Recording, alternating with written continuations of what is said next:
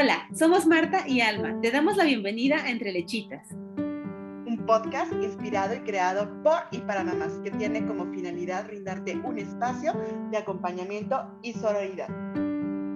Una tribu auditiva en donde nos acompañaremos a través de compartir historias de lactancia, así como escuchar especialistas que nos brindan información relacionada no solo a lactancia, sino también a todo aquello que como madres nos preocupa, ocupa y genera dudas.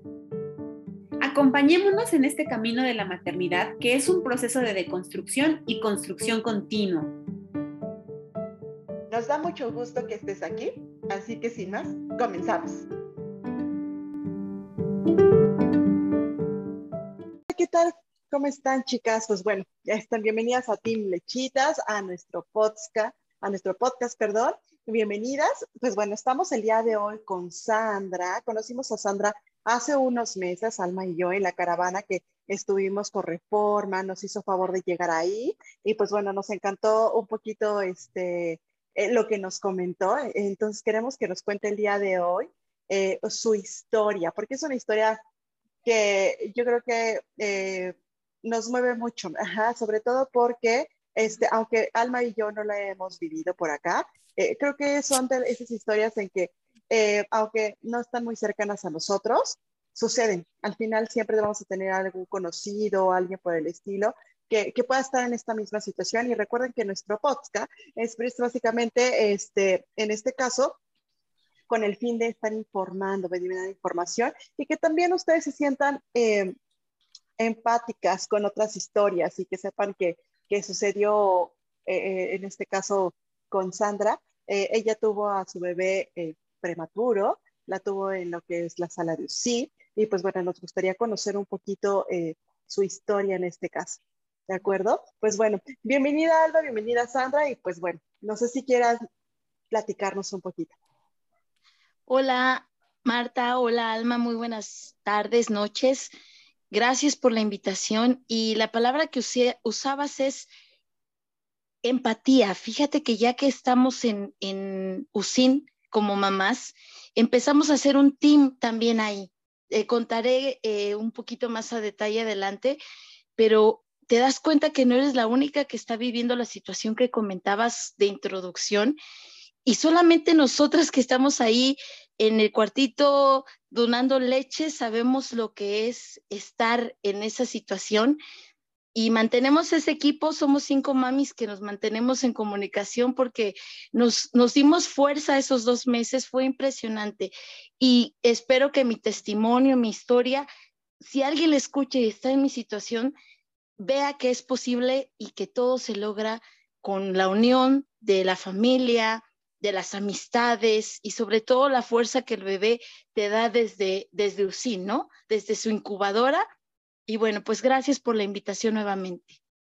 No, Sandra, la verdad es que muchas gracias a ti. Estamos muy emocionadas. Eres la primera entrevista que hacemos para el regreso del podcast. Esta es la tercera temporada y te debo de decir que no había platicado con nadie respecto a su experiencia con un bebé prematuro. Entonces, la verdad es que creo que efectivamente hay muchísimos casos que existen y que no la tienen fácil, ¿no? Con estos pequeños guerreros que vienen al mundo de una manera inesperada. Digo, ya nos estarás platicando un poquito al respecto de, de cómo lo viviste pero es desde lo inesperado del nacimiento, ¿no? O sea, el parto, cuando tú esperabas que fuera de una manera y lo vivencias de una manera distinta y que después que llega tu bebé, pues no puedes cargarlo de manera inmediata cuando tú lo único que quieres es ya tenerlo aquí pegadito a ti, los retos que se tienen, ¿no? Cuando, cuando justamente, pues tú esperas irte a tu casa con tu bebé en brazos y pues resulta que tu bebé se queda en el hospital, diferentes situaciones que se pueden llegar a presentar en, e, cuando tienes un bebé prematuro, que definitivamente te pone frente a muchísimos retos como familia, ¿no? Creo yo, como mamá, ¿no? Y como ser humano, o sea, porque yo creo, no, o sea, no me puedo imaginar lo vulnerable que, que te vuelves en esos momentos donde el ser que más amas está en una situación tan delicada, ¿no? Entonces, y lo importante, digo, Sandra, tú, tú, tú estableciste la lactancia materna, ya ahorita nos estarás explicando, nos estarás comentando un poquito más, pero lo importante que es la lactancia materna para los bebés prematuros, ¿no? O sea, porque la lactancia materna se vuelve medicamento cuando tienes un bebé prematuro. O sea, no solamente es el hecho del contacto, que también sabemos que se vuelve medicamento cuando tienes un bebé prematuro, ¿no? Toda esa parte del, del, contacto piel a piel, etcétera. Pero, pero la lactancia materna es un factor protector todavía más elevado cuando un bebé justamente todavía no estaba listo para, para llegar a este mundo, ¿no? Justamente recientemente estaba leyendo algo que me impactó mucho y es que la leche eh, de pretérmino, que es la leche que se le da a un bebé prematuro, tiene características muy especiales que llega a guardar hasta por seis meses después del nacimiento del bebé. Esto a mí me pareció ah, impresionante, ¿no? Porque justamente es cómo el cuerpo se adapta a las condiciones y necesidades de nuestros pequeños. O sea, entonces, bueno, la verdad es que mm, muchas, muchas gracias a ti por aceptar platicar con nosotros y compartir con la comunidad de Entre Lechitas tu experiencia.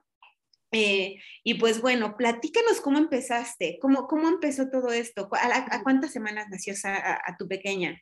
Sí, eh, es, eh, mi bebé nace a las 29 semanas de gestación y bien dices, tú o yo, Sandra, estaba en las condiciones de, ay, pues súper descanso, tranquila, en casa. Y de un fin de semana, de un jueves de mi revisión con el ginecólogo, él me comenta, tras la presión alta, el viernes con medicamento voy monitoreando mi presión cuando había estado bien todo el embarazo. Y entonces el sábado al comunicarme con él, me, eh, le, mando mis presiones que estaba monitoreando y él me regresa una llamada. Eso me sorprende porque pues él nunca me, me llamaba, mi ginecólogo, y me dice, la veo en el hospital en este momento para empezar esa palabra fue como de, ¿por qué en el hospital? Y, mi, reacción fue, ¿ahorita? Sí, ahorita, por favor, nos vemos en el hospital. Y él me da toda la explicación que era una preeclampsia, que podía agravarse la situación. Y bueno, llegamos al hospital en urgencias. el domingo se regula mi presión y él dice, bueno, si seguimos así, ya la vamos a dar de alta y controlar la preeclampsia en casa. Para el lunes otra vez se dispara mi presión y él toma la decisión de hacer la cesárea. Y ahí es donde viene el gran espanto, la gran angustia empieza, porque lo primero que dice el sábado por la noche es le voy a inyectar medicamento para que el bebé fortalezca sus pulmones si necesita nacer antes. Entonces, para mí fue como pero ¿por qué? Hay que esperarnos, doctor. No, él con toda la experiencia, pues decía, yo quiero evitar que usted llegue con una convulsión a, la, a la sala de, de, cirugía, que se ponga mal el bebé o que usted termine también mal. Entonces, pues todo se da de un sábado a un lunes. Eh, nuestro bebé José María nace el día lunes, pesando un kilo 75 gramos. Y pues yo nunca había entrado a un quirófano, también fue otra experiencia que tuve en la cesárea. Cuando termina la cesárea, me, me, yo creo que supongo que me sedaron completamente o un poquito más para que yo estuviera tranquila. Lo primero que escucho cuando reacciono de la anestesia es que están comentando que el bebé no fue intubado.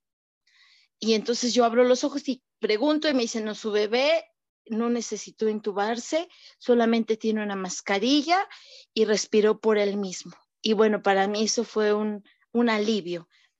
De ahí, al nacer en un hospital particular, nos trasladamos a los dos días por la economía, por los gastos, a un hospital eh, de gobierno de alta, ¿cómo le llaman? Bueno, de tercer nivel, y este y lo empiezan a atender bastante bien.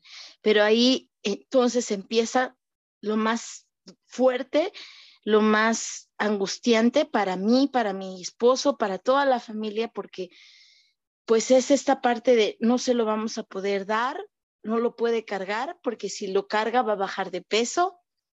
Llegábamos a la visita y decía, los médicos, subió 25 gramos, señora, y al siguiente día bajó 10 gramos y al siguiente ya subió 60 eso era una constante que era una de las partes preocupantes de, estar en, en USIN.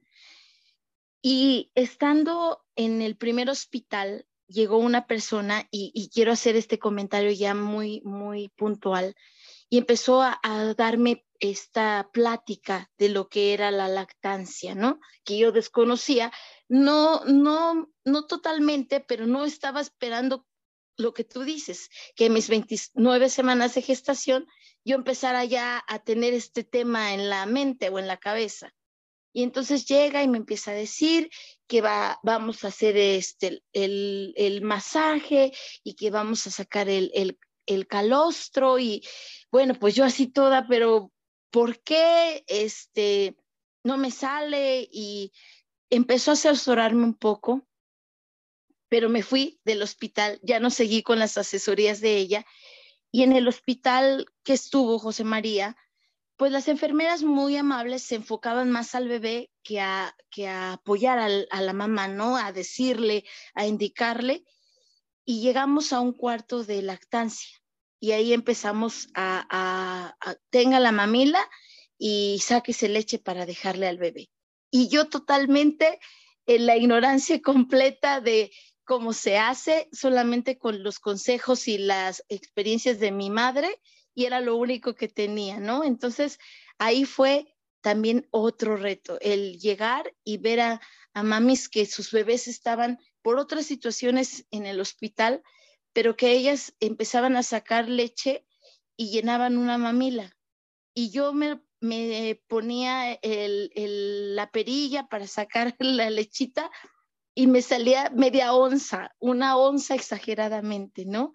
Entonces, pues fue un momento muy, muy tenso y de ahí lo que puedo decir es, solamente una, doctora me salvó, literalmente me salvó en mi situación porque yo lloraba, llegaba a casa o iba en el camino del hospital a casa llorando porque escuchaba que era lo mejor que podía darle a mi bebé, la leche, y no me salía. Entonces, pues llegó un momento en que nos encontramos con una doctora, una neonatóloga, me llama, me sienta con mi esposo y empieza a hacernos una plática bastante eh, nutrida en información, pero sobre todo con mucha paz, dándonos paz o a mí dándome paz y dándome así como muy sencillamente los pasos a seguir para poder darle a José María la leche que estaba esperando. Y es que, eh, qué importante es este tema de que te dicen o, le dejan la carga a la mamá de, es lo más importante, sácate la leche, pero no te dicen cómo, ¿no? O sea, desafortunadamente hoy en día, pues sabemos que se ha perdido muchísimo la cultura de la lactancia materna y en ese sentido, pues muchas de las mujeres llegamos al momento del nacimiento de nuestros hijos pues sin saber qué hacer, ¿no? O sea, que a veces sabemos que pues podemos amamantar, pero en muchos casos es como una opción más, ¿no? Porque sabemos que está la opción, que es la fórmula. Entonces, y llegas ahí y pues no sabes, o sea, te dicen, sácate y pues no sabes ni cómo, ni cómo colocarte, ni cómo agarrarte, ni, ni si es normal que te salga una onza o tienes que llenar el vasito desde la primera vez, ¿no? Porque obviamente si tú ves que hay otras mujeres que lo llenan y a ti te sale una onza, pues no me puedo, aparte la carga de saber que te están diciendo que es lo mejor para tu bebé, que te tienes que sacar, ¿no? O sea, definitivamente es altamente frustrante. Así es, así es. Y es frustrante porque también todo estaba controlado por, por la misma pandemia y por las visitas y los horarios. Era, en media hora tiene que usted dejarme leche. Pase al cuarto de, de donar leche, le llamaban las enfermeras, y en media hora se tiene que salir y me tiene que dejar leche. Y a veces ellas mismas decían, las enfermeras, llegaba, yo le daba la mamila o el biberón marcado con, con el nombre del bebé, del, de la incubadora, el número, y me decía, ¿esto sacó? Y pues sí, no tengo más. Algunas eran un poquito más conscientes y decían, no se preocupe, señora, le va a salir más. Pero pues en la angustia también quiero darles, si alguna persona está viviendo lo que yo viví, darles consejos, porque creo que esta plática, más que nos escuchen, es aconsejar porque escuchas tanto, escuchas tantas cosas que solamente alguien que lo vivió puede dar un consejo. Y el consejo que yo doy es este no, angustiarse, no angustiarse por, por este, porque no te sale suficiente, ¿no? O, o este, o escuchas tantas cosas también, tantas versiones, tantas eh, opiniones, que de repente te abrumas tanto que ya no sabes ni a quién hacerle caso.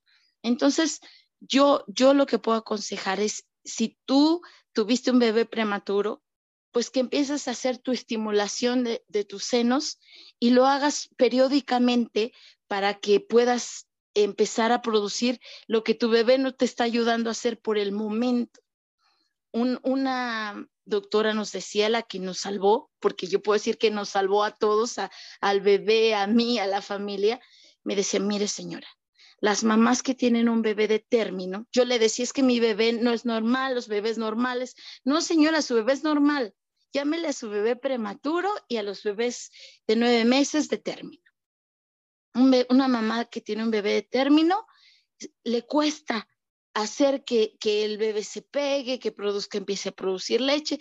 Es complicado. Imagínese usted que no va a tener a su bebé por un tiempo cerca, que no va a poder este, sentirlo, que él no va a, a succionar. Entonces, inténtelo. Mi consejo es no desesperarse, y poco a poco empezar, poco a poco. Yo llegué a un momento en que en, la perilla manual con la que intentaba no se podía, busqué los eh, aparatos eléctricos y entonces tampoco empezaba a salir, salía un poquito más, pero llegó un momento en que dije, ya no, ya no lo voy a intentar. Voy a preferir que tome fórmula, voy a preferir, porque era mucha la angustia y la misma doctora nos dijo, entre más estrés usted, más difícil va a ser que produzca. Tenga calma, respire, relájese.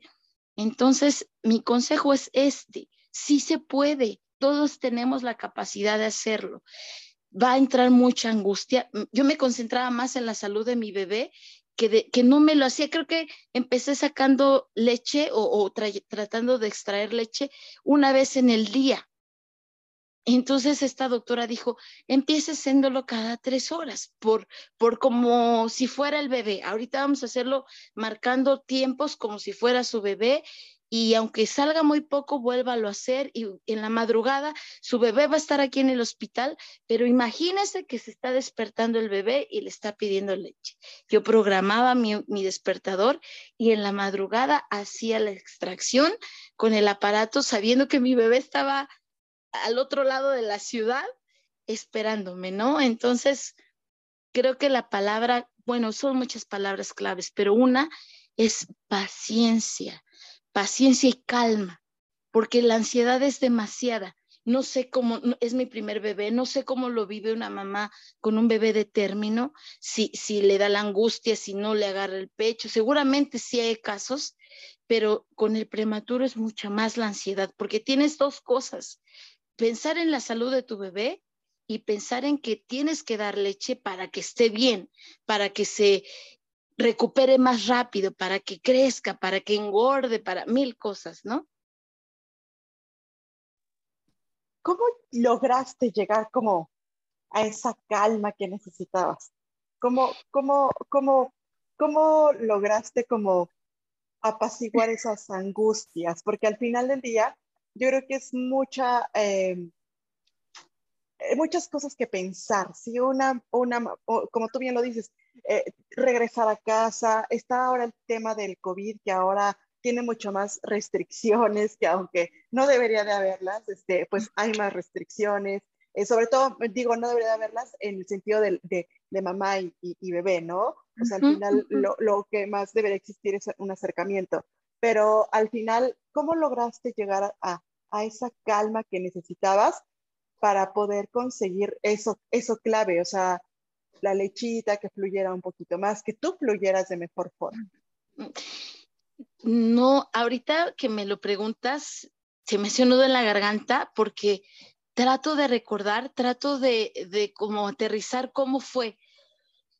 Y te puedo decir que fue eh, el apoyo de mi entorno. Fue una de las claves muy, muy importantes. Ahora recuerdo que en algún momento íbamos de regreso del hospital a casa buscando el aparato eléctrico para poder hacer más fácil la, la extracción de la leche. Y en el centro comercial que estábamos buscando, para mí esa vez se me hizo muy caro el aparato, no sé, no pude comprarlo y yo ya lo quería ese día para poder agilizar todo y recuerdo que iba en el centro comercial llorando, literalmente así a mares saliéndose las lágrimas de mis ojos y mi esposo solo me abrazó, me abrazó, me abrazó, me pegó a, su pecho me dijo, llora, llora, tranquila, sácalo, te va a salir, no te desesperes. Esa fue la clave. mi mamá, mi esposo, y, y, tener ese apoyo, ese apoyo que tú busques, ese apoyo quien esté cerca de ti. Yo comentaba también que en donde yo hacía en el hospital la extracción había otras cuatro mamis. Y entonces, pues al principio así todas serias, todas angustiadas, todas pues en otro mundo nuestra cabeza, no pensábamos en hablarnos, ¿no? Cada quien en su mundo de sacar leche en ese momento, pero conforme pasaron los días, fueron casi 60 días en el hospital. Entonces, pues conforme pasaban los días y nos íbamos viendo todos los días, pues empezamos a tener ese, acercamiento. ¿Y cómo va tu bebé? ¿Y, qué te dicen los médicos? Y toda esa relajación ya que no tenías, yo, yo terminaba con la mano así tensa de tener el aparato pegado y ya de estar platicando con ellas durante este, esta donación que decían las enfermeras, le llamaban, pues ya al estar en la misma plática, cuando ya veía, de repente decía, ay, ya tengo cinco onzas en, en la mamina, en el biberón, o cuatro onzas, ¿no? Entonces, eh, es, es una fuerza que tiene que venir, sí, de dentro de ti, pero también necesitas a los demás. Necesitas quien sea que esté cerca de ti y que tú busques ese, ese, ese desahogarte con alguien. Pero yo no llegaba y no lloraba con el bebé. Llegaba y le hablaba y le decía que era hermoso y que era fuerte y que lo estábamos esperando en casa y salía y lloraba. Entonces, pues es esa parte de, del apoyo en quien tú puedas eh, correr, con quien puedas correr, ¿no? Y eso es algo sumamente importante porque de repente pensamos, no solamente las mamás con prematuros, sino en general creo que las mamás, pensamos que tenemos que poder solas, ¿no? O sea, como que de repente tenemos la idea errónea de que si no podemos solas, como es algo natural a nuestro cuerpo, pues algo está mal en nosotras, ¿no? Que somos malas mamás, que no somos capaces, que no estamos hechas para ser madres y bueno, somos muy duras, ¿no? Somos muy duras, creo que nosotras con nuestras propias autoexigencias respecto a muchas cosas, pero bueno, creo que en la maternidad entra tremendamente este tema de la autoexigencia y esta parte de justamente maternar en tribu, ¿no? O sea, que es muchísimo, muy importante. La verdad es que efectivamente, de repente hay quienes piensan que cuando te estresas, pues ya sabes, la leche que se daña, que le hace daño al bebé, que no sé qué, pero tú lo dices muy claramente y, y, es algo que hablamos mucho cuando hablamos de banco de leche, ¿no? Cuando una, el proceso de extracción de leche es un proceso de adaptación que dentro de la adaptación implica el dejar fluir, porque a veces estamos tan estresadas viendo cada gota que cae, cada gota que cae, esperando, que se nos hace eterno, ¿no? O sea, nunca llegamos a la onza porque nada más estamos viendo cuando, y, y, la realidad es que cuando lo dejamos fluir, cuando no estamos al pendiente de lo que sale, justo pasa esto, que tú, obviamente con constancia, ¿no? Con aprendizaje, con adaptación, etcétera, pasa esto, que de repente cuando te das cuenta, ya tienes los frasquitos, los vasitos, los envases llenos, ¿no? Y dices, ay, ya tengo bastante lechita, pero justo es eso, o sea, que a veces estamos tan estresadas con necesito tanto que no dejamos que el cuerpo pueda hacer como se enfoque en eso, ¿no? O sea, nosotras mismas nos bloqueamos. Así es, y dices bien, yo creo que es fluir en, todo este proceso y la parte que dices de tribu, pues eh, tengo una amiga que tiene un bebé ya de dos años y que ella pues lleva todo el camino de, la lactancia y se ha informado bastante. Y entonces me contactó con una persona que había eh, estudiado sobre la lactancia, asesora en lactancia. Yo me estaba bloqueando, de verdad estaba que, no quería nada porque decía, no, ya no voy a poder dar leche, ya no quiero nada, pues ni modo, mi bebé va, va a tener que alimentarse de fórmula. Y entonces me dejé, me dejé llevar, me dejé querer, me dejé apoyar y, me empieza a decir esta persona, es que el banco de leche y, y, todo, y empiezo yo a hacer mis, mis bolsitas de leche mi banco de leche, de que empezó ya, ya mi cuerpo a decir, ya estás más tranquila, tu bebé está bien cuidado, va a salir adelante, tener la confianza. Y empiezo entonces a hacer mi banco de leche y cuando en algún momento le muestro a la asesora de lactancia en foto mi banco de leche, dice, no puedo creerlo, es increíble, porque esta amiga me dice, mire, la bolsita está así y se hace así, y bueno, lo empecé a hacer a tropezones, pero lo empecé a hacer. Dije, lo tengo que hacer y, es perder el miedo también a, a, a, todo lo que implica, ¿no?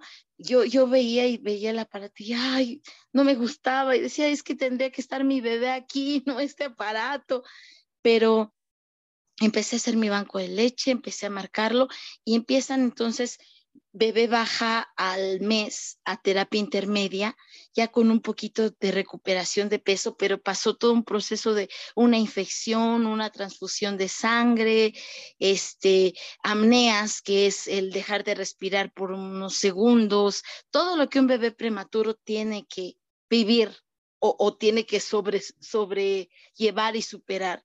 Entonces bajamos a terapia intermedia y todavía me relajo aún más, porque obviamente de, de intensiva a intermedia, pues es un abismo de diferencia.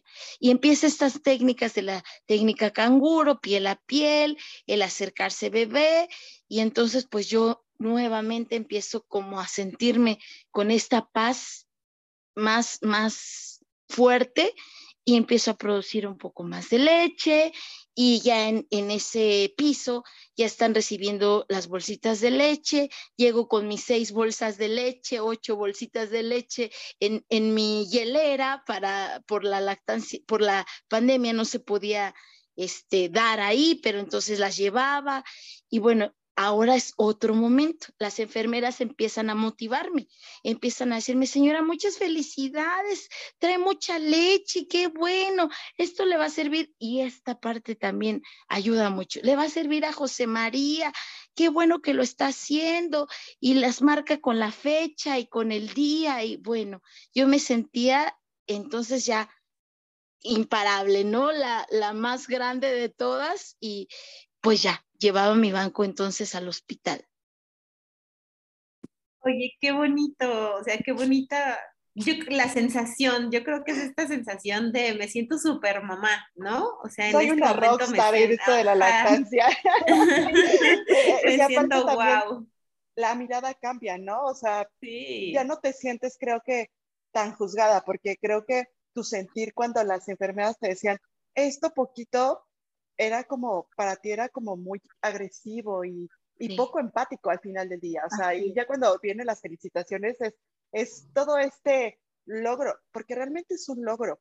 Eh, en este sentido, todo lo que le invierten, el estar conectadas al extractor, este, eh, el, el, el, el, concentrarte, el, el concentrarte en, tener este pensamiento de, de, tener a tu bebé en mente, que es con todo este cariño y con este amor. Eh, tus, tus como tú dices, se cambió muchísimo cuando lo tuviste en terapia intermedia, cuando lo pudiste palpar, cuando lo pudiste tener contigo, se elevaron tus niveles de oxitocina, o sea, todo este tipo de cuestiones que es el tacto, que hace una gran diferencia en, el verlo en, en, todo lo que es la, la, cápsula de la OSIN o en el punero o con la mascarilla, porque al final el simple hecho de mirarlo con una mascarilla es de, se te rompe el corazón. Impactante. Exacto, entonces, ¿cómo lidiar con eso y pasar a la, a la parte intermedia?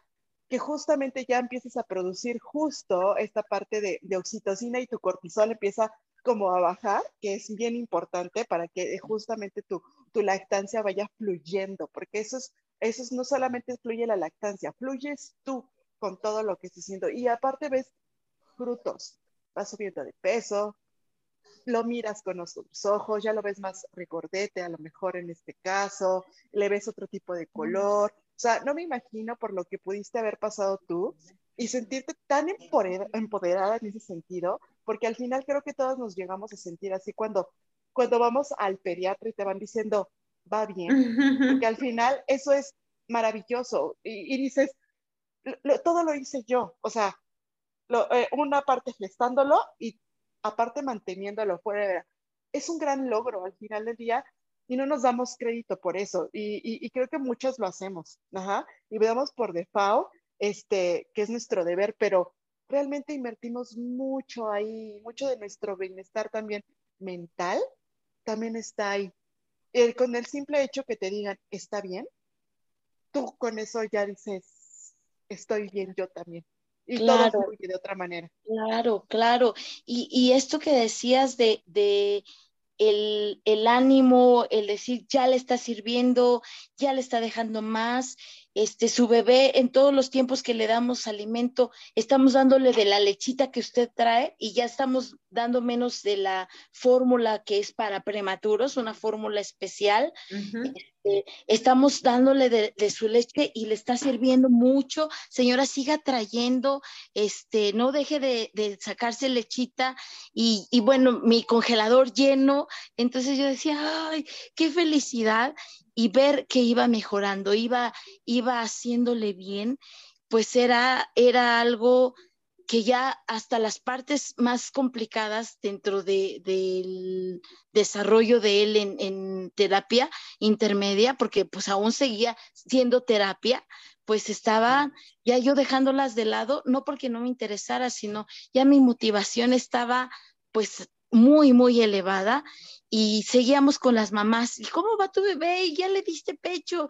Y entonces vino el proceso, ahora otro proceso que los médicos decían que el bebé eh, dentro de, de, la gestación, él aprende a succionar a las semanas, no recuerdo, tales, ¿no? Y entonces José María nace semanas antes, y no supo aprender a, a succionar dentro de la panza y tuvo que aprenderlo fuera. Entonces empiezan las enfermeras, pégueselo. Bueno, ahí viene otra vez un poco la angustia. Es como, era como una este, montaña rusa. Muy, muy constante. Yo ya había logrado que, que el bebé comiera a través de la sonda de mi leche y entonces viene otro reto. Mamá, el bebé no se ha pegado en mes y medio a ningún seno, no sabe succionar, vamos a intentar que succione.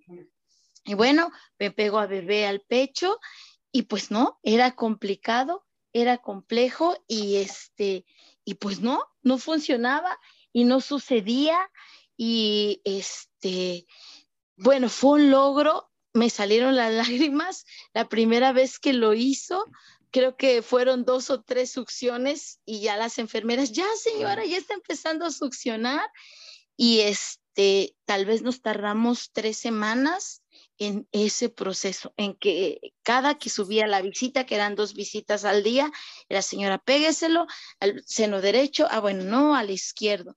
Entonces, ese fue otro aprendizaje, otro momento, voy a decirlo, sí también estresante. Totalmente, totalmente. Y es que creo que algo muy importante en todo el relato que nos haces es el manejo de las emociones, Sandra, porque, o sea, híjole, de por sí la maternidad es, es, compleja en el tema de las emociones, ¿no? De la salud mental de las mujeres y de la familia, pero cuando tienes un prematuro, bueno, totalmente más, ¿no? Porque hablamos mucho de, bueno, trata de relajarte, que todo fluya, ¿no? No te angusties, pero por el otro lado dices, bueno, ¿cómo no voy a angustiar si tengo un bebé que es alta, o sea, que es muy prematuro, ¿no?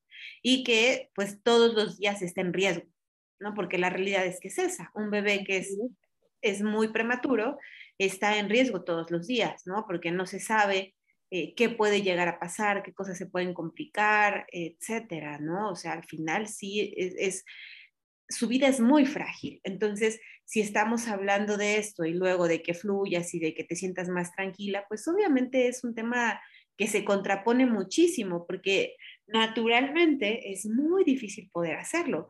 Y mira, la realidad es que el proceso, el aprendizaje de la succión y de la deglución, ay, mira, aquí está José María. Nada más le presento un minutito para que lo vea. sí. Hola. está bien grande. Sí, gracias. Qué bello. por interrumpirte. No, no, no, para nada. Qué gusto, qué gusto volver a verlo, porque estaba más chiquitín cuando lo conocimos. Sí, sí, es cierto. No, lo, que te iba a decir es que la realidad es que la, la, succión y la deglución, más o menos alrededor de la semana 16 es que los bebés empiezan con este proceso. Y más o menos alrededor de la semana 27 es que los bebés ya empiezan a hacer, eh, a conjugar ambos, ambos, eh, ambas acciones y ya empieza a haber una, pues sí, un, un, ¿cómo se dice cuando embonan? Se me fue la palabra, mm, una coordinación una coordinación, ¿no? En donde ya succionan de gluten, etcétera, ¿no?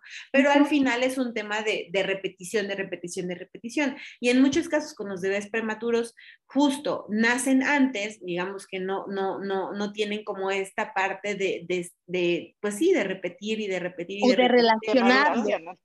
exactamente. Y entonces, eh, además, se ven sometidos a diversos pues a diversas situaciones en su medio a las cuales no vienen preparados y pues todo esto desde que los estresa, les tensa el cuerpo, el, el estrés que les genera también, obviamente a veces por el peso, etcétera, no tienen la fuerza para succionar tan fuerte, eso es algo muy importante.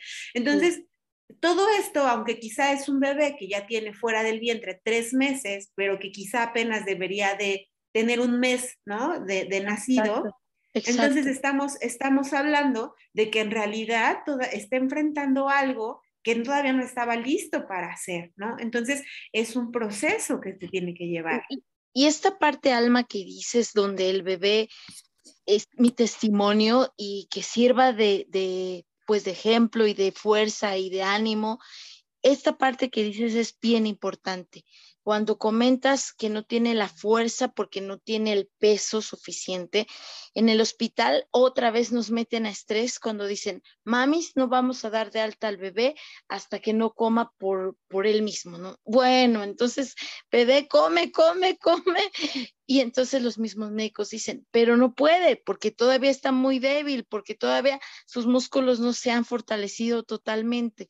Y otra vez vamos a, a esta parte de, por favor, bebé, vamos, inténtalo, este, y, y pégatelo, y, y, bueno, hicimos mucha, mucho, muchos ejercicios, incluso llegaban este, de rehabilitación y, masajes en, en, este, las mejillas, en la lengua, y, eran muchas cosas que se le tenían que hacer al bebé y trabajar con él.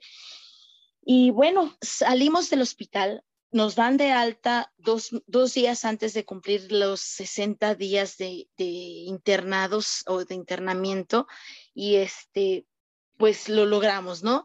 Las enfermeras le, le dan su birrete de graduación. Fue un momento, bueno, único, inolvidable totalmente.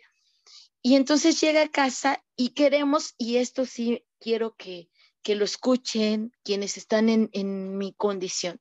Queremos entonces que nuestro bebé otra vez como que se nos olvida y empiece a vivir lo que un bebé de término hace.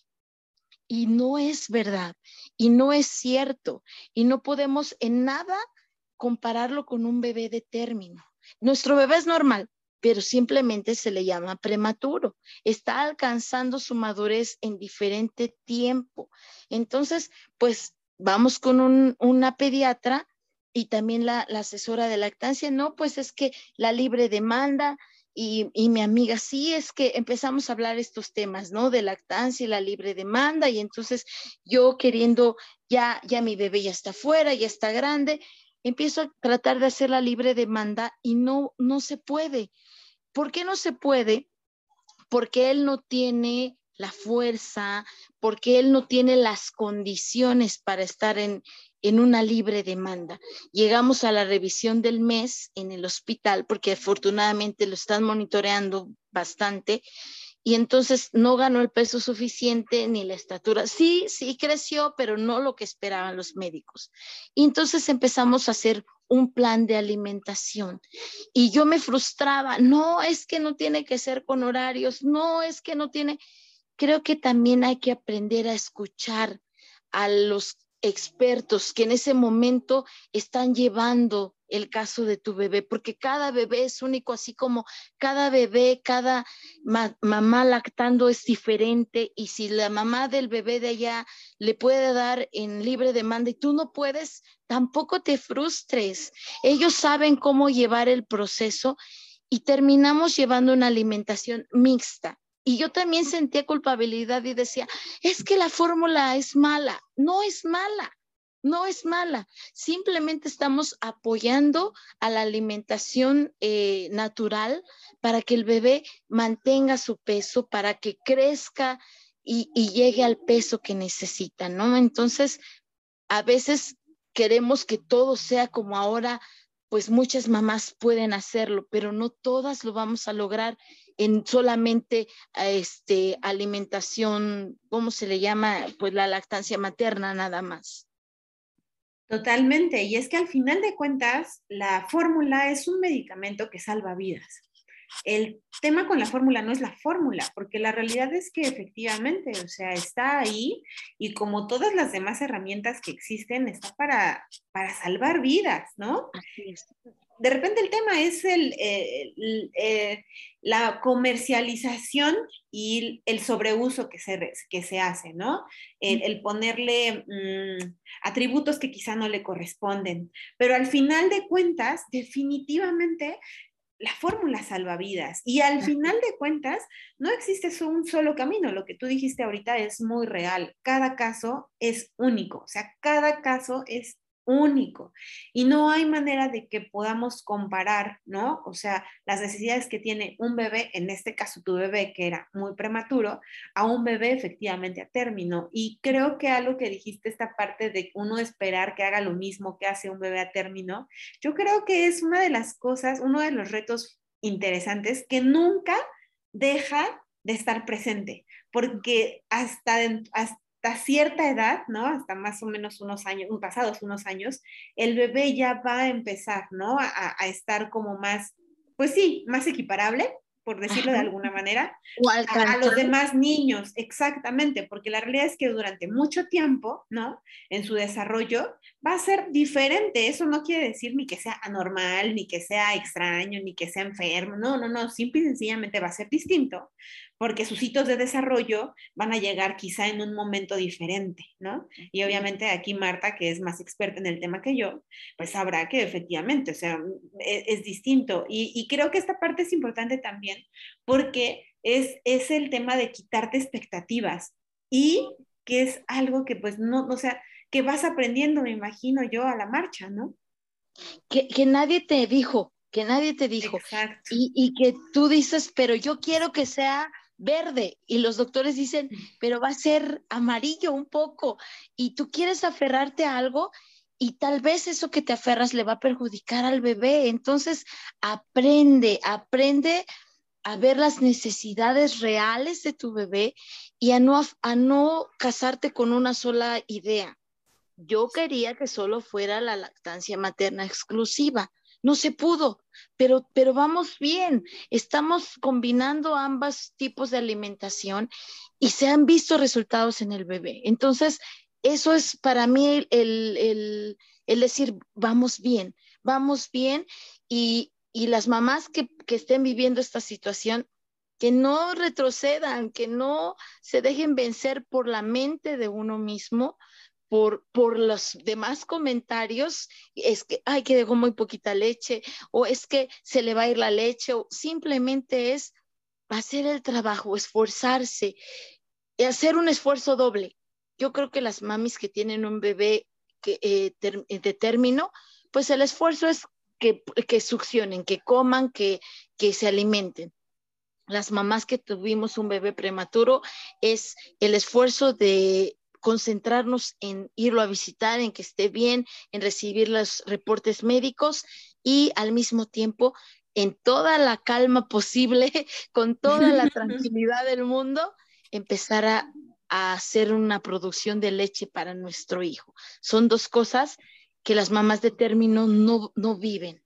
Y entonces, pues ánimo, es, no es para nada sencillo. Bueno, de verdad, de verdad, no sé qué es tener un bebé de término. Las que lo han vivido también dicen que no es fácil, pero sé que es el reto doble cuando tienes un prematuro. Sin duda creo que, creo que lo que nos comentas es muy acertado. Creo que todas eh, enfrentamos eh, problemáticas, ya sea a término o, no a término, en este caso con un bebé prematuro o con otras, otras este, cuestiones, ¿no? Hay miles de escenarios. Y justamente creo que eh, desgraciadamente todas procesamos la información de manera diferente.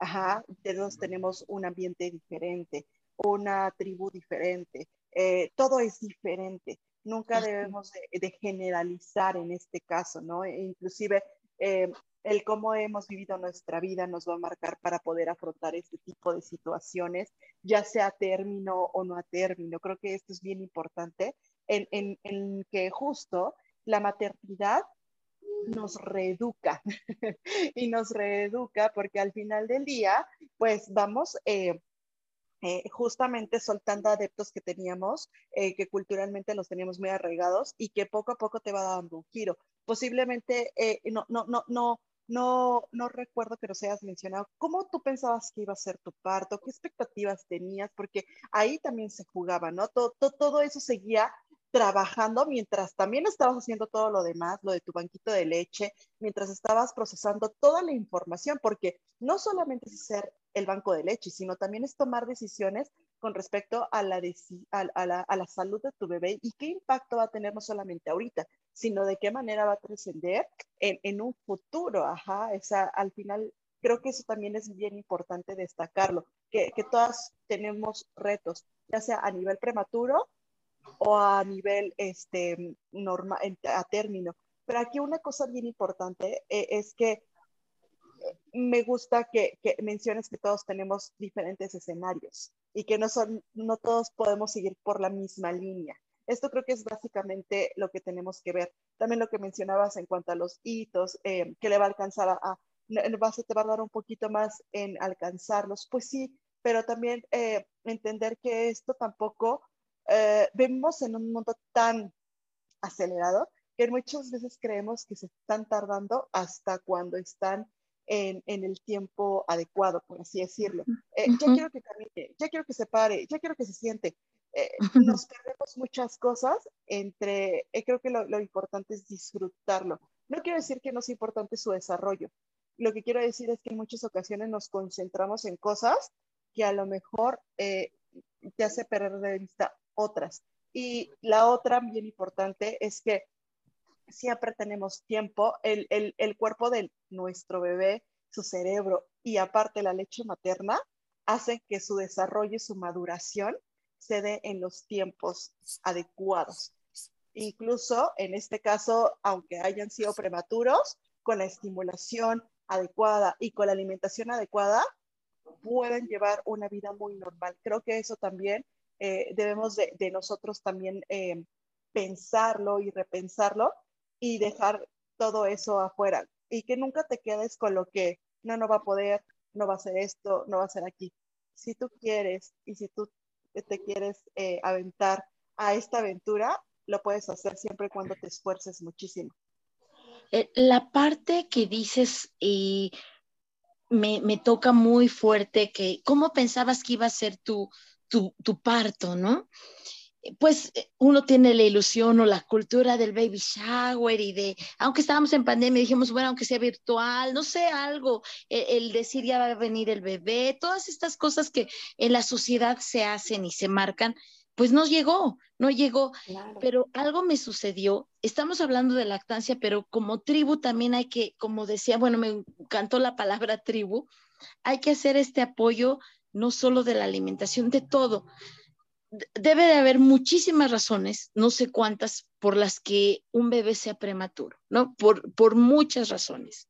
En mi caso fue la preeclampsia, cuando se le avisa a la familia, primos y demás este, parientes, pues que ya había nacido el bebé, la esposa de un primo me escribe, yo estando internada, era un pues, hospital particular, y entonces me escribe y lo que me pone es, lo primero que pone es, pues, ¿qué hiciste, mujer? o algo así.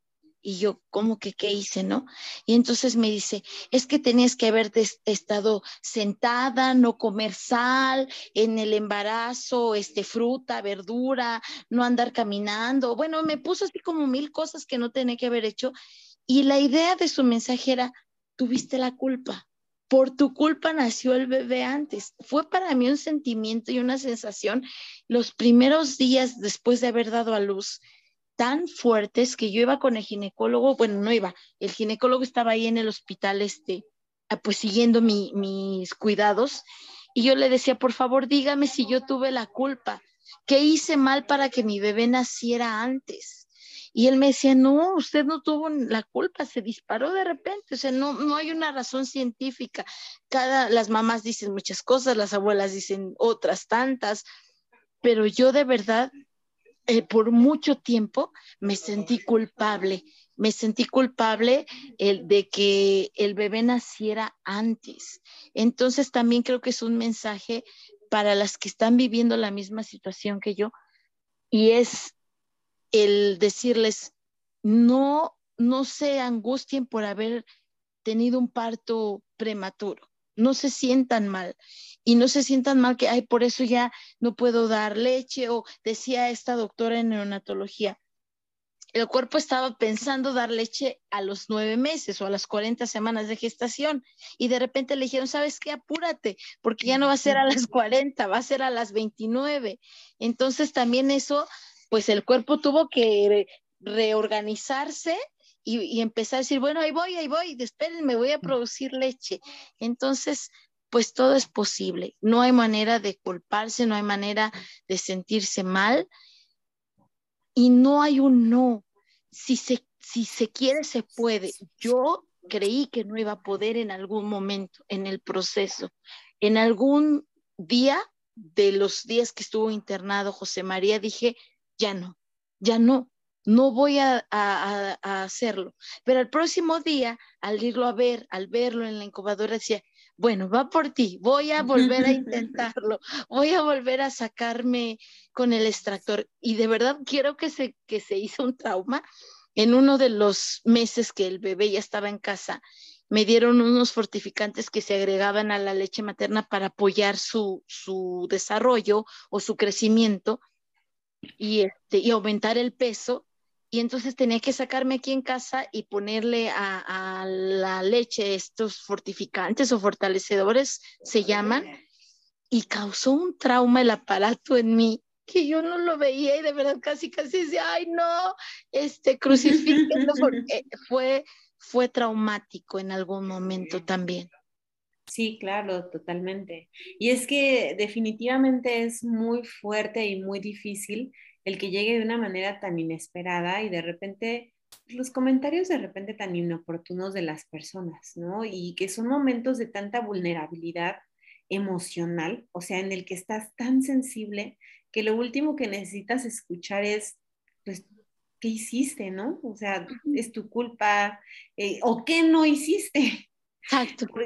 ¿No? Y de repente, pues son comentarios pues muy desafortunados que se nos hacen muy fácil decirlos, ¿no? Entonces, o sea, por un lado, a mí me encanta hablar de esos temas porque no solamente es que tú no los vayas a vivir, sino que no los hagas. O sea, porque todo, o sea, muchas podemos estar en una situación en donde nos toque acompañar a alguien, ¿no? O conocer a alguien que quizá esté viviendo una situación similar a esta o diferente, pero en la que se encuentra en un estado de vulnerabilidad muy alto.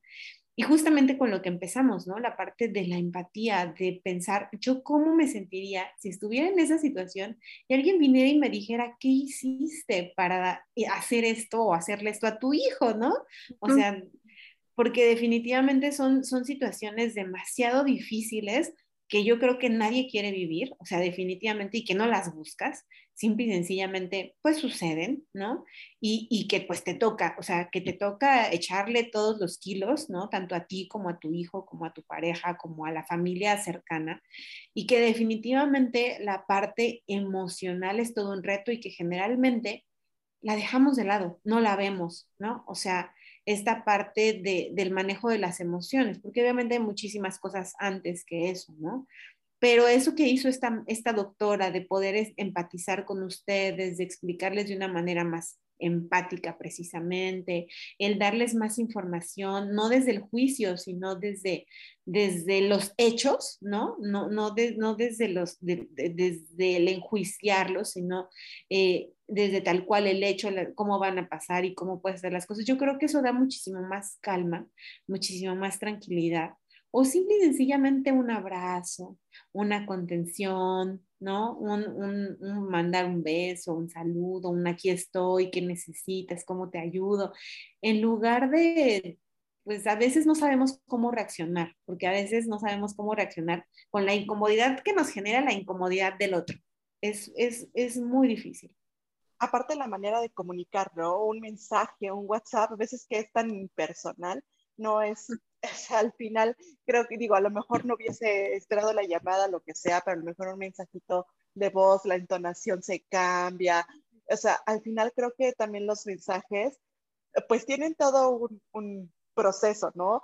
Quién los emite, quién los recibe, en cómo se encuentra cada una de esas personas que la emite o que la recibe. La verdad es que, como bien dice Alma, a veces en, ese momento lo último que quieres es, es que te cuestionen ese tipo de cosas y, es más que se vayan por el qué necesitas, o sea, en ese momento, o, o, cómo te puedo apoyar, ¿no? Al final como, como esa apertura, pero creo que, creo que todos pasamos en ese sentido y me imagino que más tú, al estar distanciada de tu bebé, al saber que, que no se cumplió como o tu expectativa no, no se cumplió en ese momento, porque también nosotros somos muy fuertes en cuanto, en cuanto a decirnos qué sucedió, ajá, este, qué estoy haciendo aquí, cómo pasó eso, porque aparte todo pasa tan rápido, me imagino, para, para ti en ese momento, que, que no sabes para qué, qué, pensar en ese momento. O sea, al final creo que es todo muy,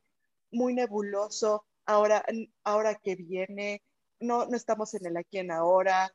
Eh, hay muchas cosas que se encuentran en ese escenario y me imagino que para ti fue muy complicado y no solamente para ti, sino también para tu esposo, para todo, para todos los que estaban a su alrededor, pero sobre todo para ti, porque ya teníamos un pensamiento y para tu pareja, para tu esposo, de lo que iba a ser ese evento, ¿no? Eh, creo que nadie está preparado para este tipo de situaciones y, sobre, y no por lo que te hayas manejado, simplemente porque nunca piensas que vas a estar en ese sitio.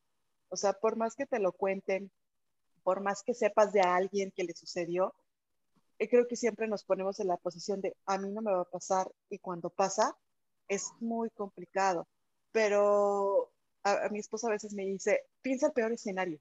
Y bajo ese peor escenario, trabaja, pero no me imagino pensar el peor escenario en los momentos que has disfrutado tanto gestar y, llegar a ese punto. ¿Me explico? O sea, al final del día, prepararte para un mal escenario en esta circunstancia, no me lo imagino, porque creo que ninguna de nosotras lo está pensando, o diría, siempre pensamos lo más bonito, porque la vida es bonita, ajá. El, inicio, el gestar, creo que es algo bonito entonces, mi ginecólogo, nuestro ginecólogo siempre nos decía, es una fiesta, una fiesta de bienvenida. Y que la fiesta de bienvenida a veces se vea como opacada por este tipo de eventos. No me imagino cómo pudo haber sido para ti. Fue, fue muy fuerte, fue en el momento que dices, pero ¿por qué ahora? ¿Por qué ahorita? Podemos esperar. Y por eso decía la doctora del hospital, Mire, incluso daba estos alientos eh, eh, de cuestión de la lactancia, de los mitos, de señora, no venga tan tapada, porque viene la otra parte que yo con cesárea y ahí subía al quinto piso, ¿no?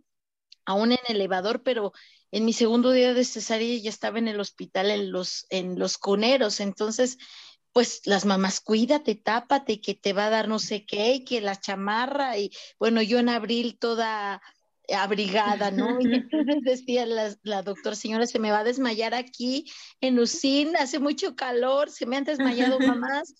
Y entonces nos sienta, no solo a mí, sino a mi esposo, y empieza a dar unas pláticas de todo respecto al bebé, pero de todo lo que desconocíamos, y que ella lo dice y te lo da de manera tan digerida y dice, señora, su hijo no quiso ser tradicional como los demás bebés. Dijo, ay, no, qué aburrido, yo tengo que salir antes. Le empezó a dar incluso un tono, pues, como agradable, como cómico, divertido. Y entonces, pues, hasta nos hacía sonreír y decía, le voy a decir, señora, prematuros en la historia, Napoleón Bonaparte, Stevie Wonder, este Abraham Lincoln, y empiezan a, a nombrar grandes personajes de la historia y pues yo dije, no, hombre, pues ya mi hijo ya este, es un, gran, un gran personaje, porque hasta eso te hace sentir. Y, y esta doctora, pues increíble, y como hubo médicos así, pues había otros que también el fin de semana, señora, ya le escuché un, este, un soplo a su hijo y, y, creo que tiene una infección y le vamos a transfundir sangre. Cuando el proceso de la semana iba bien y de repente el domingo me lo enfermaba, ¿no? Y todo le había pasado el fin de semana y volvemos al, al, al sube y baja de emociones que, que las mamás de un bebé de término no tienen que vivir este, esta angustia. Vivirán otras angustias, pero no vivirán la de, oiga, su bebé dejó de respirar tantos segundos, este, no le podemos quitar la cafeína, le intentamos quitar este medicamento y no, no lo ha logrado, le tratamos de quitar el oxígeno, el casco, pero lo necesito nuevamente. Y bueno, tantos términos y tantas palabras, pero se puede. De que se puede, se puede, porque estoy como ejemplo, porque hay mamás que compartimos eh, juntas y que ahora nos mandamos fotos de nuestros bebés y que ya uno cumple un año y en el otro mes va el otro y pues, pues nacieron fechas cercanas obviamente y bueno pues ahí estamos echándonos porras y cómo va y qué bueno y ya empezó a gatear y ay felicidades eres un campeón y esto es algo inolvidable para siempre que marcó la vida de, José María principalmente y las nuestras también. Y que cualquiera, vuelvo a repetir, que esté en esta situación, entienda que no hay imposibles, no hay imposibles. Y tal vez mi tribu era grande o pequeña y otros tengan, vuelvo a mencionar la palabra tribu, diferente, pero que se agarren de esas personas, que se apoyen, que no se aíslen, que no digan, ay, es que no sé, oigan, sí necesito ayuda, sí abrácenme, sí déjenme llorar, eh, déjenme echar un grito, ¿no? De desesperación y vuelvo a agarrar fuerzas. Totalmente, Sandra. Ay, pues la verdad es que muchísimas gracias por compartirnos tu experiencia. Ha sido una plática muy, muy linda, en donde nos transmites pues no solamente la experiencia, sino la emoción, nos dejas, eh, nos compartes tu sentir. La verdad es que estoy muy, muy, muy agradecida este, por este espacio, por este tiempo. Y la verdad es que muchísimas felicidades, ya casi por su año, ¿no? Por tu año de mamá, el año de, de, José, de José María, ¿no? De vida. Entonces, pues la verdad es que qué padre. Pues muchas gracias a ustedes. Para mí esto que fui buscando en las redes sociales y preguntando y viendo y, y todo y encontrarlas, bueno, yo quería hacer todo lo que tuviera que ver con lactancia.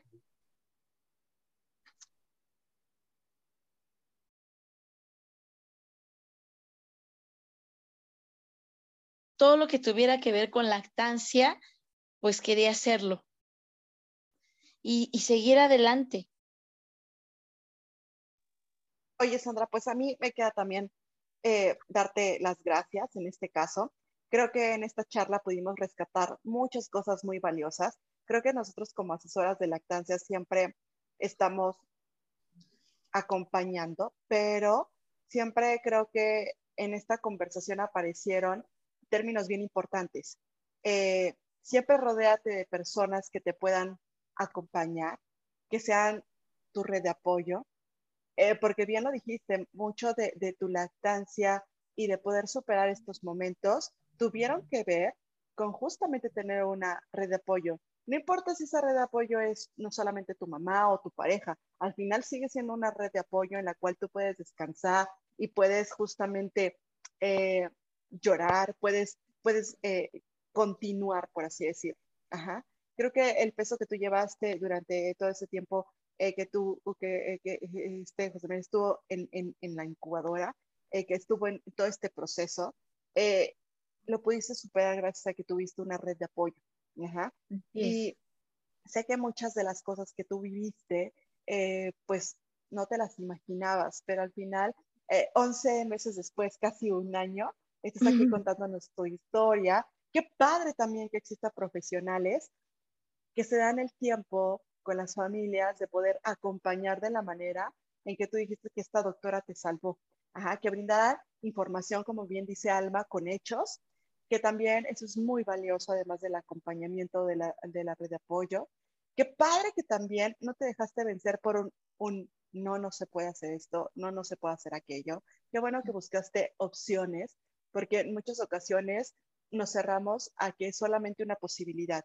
Y tú fuiste por una posibilidad y por la otra y por la que le sigue y por otras más. Y, y se fueron complementando una a la otra. Creo que eso también es muy importante.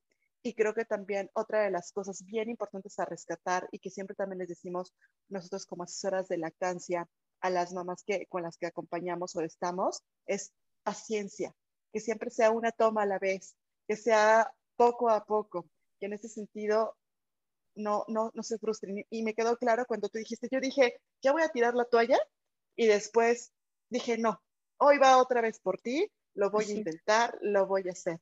Y justamente se trata de eso, de que nunca se lo tomen de, hoy no pude, no voy a poder nunca. No, véanlo de poco en poquito, vamos sumando, se va sumando una gota, dos gotitas, tres gotitas, una onza, dos onzas, y creo que eso es justamente lo que te hace al final sonreír del día de decir, sí pude. es, es el tomártelo con, con calma al final del día. Creo que eso es lo que yo rescato de la charla del día de hoy, en este caso. Este, me encantó tu historia, me hizo sonreír en muchas cosas, me hizo también sentir mucha emoción en tus, en, en tus palabras, como bien eh, decía esta alma. Y pues no nos queda más que agradecer, una, por haber asistido a la, caravana, dos, por participar en, este, en esta eh, tercera temporada de, de Entre Lechitas. Y pues me da mucho gusto, en verdad, que nos hayas compartido lo que es tu historia, en verdad. Te agradecemos infinitamente. Y, y sobre todo, ¿sabes qué? También te agradezco que seas una activista, que seas una activista de esta lactancia, que es una activista que, que aunque ya pasó por todo eso, tú sigues dándole para adelante. No sé cuánto tiempo vaya a, a, durar tu lactancia, pero el tiempo que dure, seguramente te va a dar muchísima satisfacción en este sentido, ¿no? Entonces, te lo agradecemos muchísimo e infinitamente que nos hayas compartido tu sentir, tu pensar y sobre todo esta pequeña, no, no diría que pequeña, yo diría que tu gran experiencia con tu, con tu, con tu bebé, con tu familia, lo agradecemos infinitamente, porque lo que se trata es hacerle llegar esas historias a, más mamis que puedan estar en esta situación o que si conocen a alguien que esté en esa situación, la pueden acompañar, acompañar a través de esto. Así es. Pues gracias a ustedes nuevamente. Creo que volverlo a recordar hoy, porque pues lo recuerdo, pero de repente también lo tratas de olvidar, ¿no? Los momentos intensos y difíciles, pero recordarlo me hace nuevamente valorar tantas cosas, tantas cosas y, ahora comprender a otras personas o decirles, oye, mira, acércate, busca, este, infórmate, hay personas que te pueden apoyar, no solo de tu círculo más cercano, sino para eso está ahora tanto la tecnología y tanto las redes sociales. Entonces, pues la labor que ustedes hacen es muy buena, muy impresionante, porque aún esa caravana que, ay, bueno, pareciera es que solo es diversión o solo es para ustedes y para mí, yo creo que fue ese momento muy, muy significativo porque tratas de hacer conciencia y tratas de que otros y otras se animen a, a, seguir tus pasos. Entonces, todo lo que hacen para mí es emocionante, es, es este, pues no sé, como si fuera este la escuela o que vas a hacer ah, un, un, carnaval o algo así, el momento de participar, bueno, lo, lo, este, lo grabé, lo guardé y, y también fue muy gratificante, porque también eso me servía para seguir, obviamente, la caravana y todas estas cosas, para seguir pensando en voy a, a seguir con la lactancia. Y pues gracias a ustedes por todo. No, a ti, Sandra, y muchísimas felicidades, la verdad. A veces uno se agarra de donde puede, ¿no? Y creo que justo de eso se trata, no solo la lactancia, porque como tú bien dijiste, este podcast, sí, hablamos mucho sobre lactancia, pero la lactancia es una parte pequeñita de la maternidad, ¿no? Y en general en la vida y en la maternidad, pues nos agarramos de lo que podemos. Y en este caso, pues obviamente tú has tenido muchas piedras angulares para para todo este proceso de vida que han vivido. Y pues en verdad muchas gracias, te mandamos un fuerte abrazo, muchísimas felicidades a ti y a tu bebé por el próximo año de vida que está por cumplir. Gracias. Este, y pues bueno, ahora sí que pues nos vamos. Muchas gracias a todas las que nos escucharon por llegar hasta aquí y nos vemos en un episodio más. Bye. Bye. Hasta luego. Bye.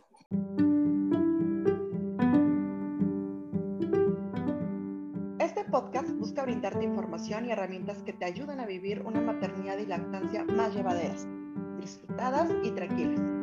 Sin embargo, en ningún momento sustituye una consulta con un profesional. Así que si pasas por alguna complicación, por favor, acude con un especialista.